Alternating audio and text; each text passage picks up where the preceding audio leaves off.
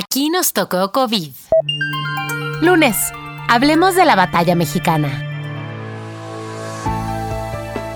La ciencia es una forma importante de solucionar nuestras desgracias. Ahora lo estamos viendo más claro, pero la ciencia no se realiza en solitario. Esta pandemia movió a que se tejieran lazos más fuertes entre la comunidad científica mexicana. Es lo que nos deja ver el trabajo del doctor Marco Vega, un científico del Centro de Investigación y Estudios Avanzados del Instituto Politécnico Nacional, el CIMBESTAB. Él es el doctor Marco Vega y nos explica su proyecto contra el COVID. En realidad nosotros no estamos haciendo vacunas, nosotros nada más estamos probando cómo se deben de aplicar. Ese es el punto. Este proyecto básicamente se, se funda en el hecho de utilizar los prototipos que nos están proporcionando y comparar, comparar básicamente la aplicación tradicional, es decir, vamos a aplicar esos prototipos por vía intramuscular en los animalitos y vamos a ver cómo responde, vamos a medir su respuesta. Ese es el punto. Eh, la esencia del proyecto es comparar ese tipo de vacunación tradicional con el tipo de vacunación que nosotros estamos promoviendo, que es una vacunación que combina la administración intramuscular con la administración en las mucosas. El doctor Vega y su equipo, integrado por él y dos personas más, trabajarán en la evaluación de dos vacunas que científicos mexicanos están desarrollando dentro de dos instituciones distintas. Una de ellas desarrollada por un equipo liderado por el doctor Juan Joel Mosqueda, de la Universidad Autónoma de Querétaro, y la segunda es del equipo liderado por la doctora Beatriz Choconostle, del CIMBESTAF.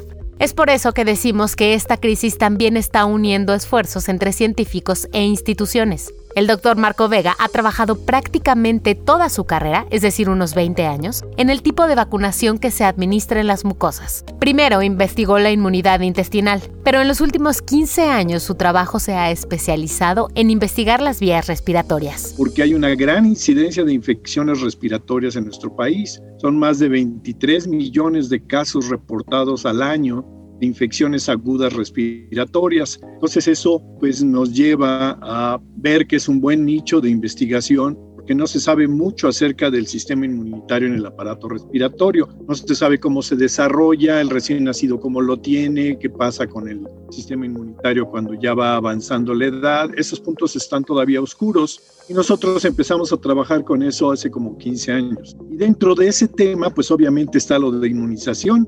¿Cómo se puede inmunizar? Se puede inmunizar al recién nacido, puede ser efectiva la inmunización, a lo mejor no sirve, no funciona, etcétera.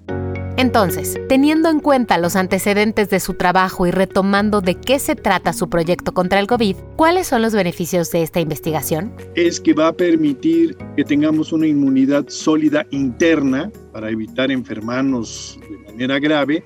Y segunda, vamos a tener una inmunidad en la mucosa, en el sitio de entrada del microbio, para que éste no se implante. Y de esta manera podamos evitar que el virus esté reproduciéndose en nuestra mucosa dispersándose en el medio contagiando a otras personas. De entrada, este trabajo ayudará al conocimiento y la mejor inmunización de la población mexicana. Pero lo cierto es que podría volar más allá de nuestras fronteras, porque tiene un potencial universal, ya que la OMS ha delimitado desde hace 20 años directrices para que las autoridades gubernamentales y la industria farmacológica también atiendan la vacunación en las mucosas. Esto sobre todo para las poblaciones infantiles. El doctor Vega nos comentó que a pesar de que abrieron una amplia convocatoria para evaluar prototipos vacunales mexicanos, el obstáculo del dinero los hizo tener que elegir solo dos proyectos, los del doctor Mosqueda y la doctora Choconostle. Y es que hasta el momento solo han recibido apoyo de su institución, el Sinvestav, en cuanto a salarios y la facilitación del uso de la infraestructura necesaria.